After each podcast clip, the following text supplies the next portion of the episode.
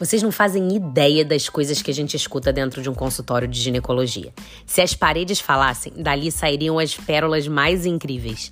E que bom, é para isso mesmo que aquelas paredes estão ali, para que a mulher se sinta completamente confortável em falar sobre suas dúvidas mais íntimas.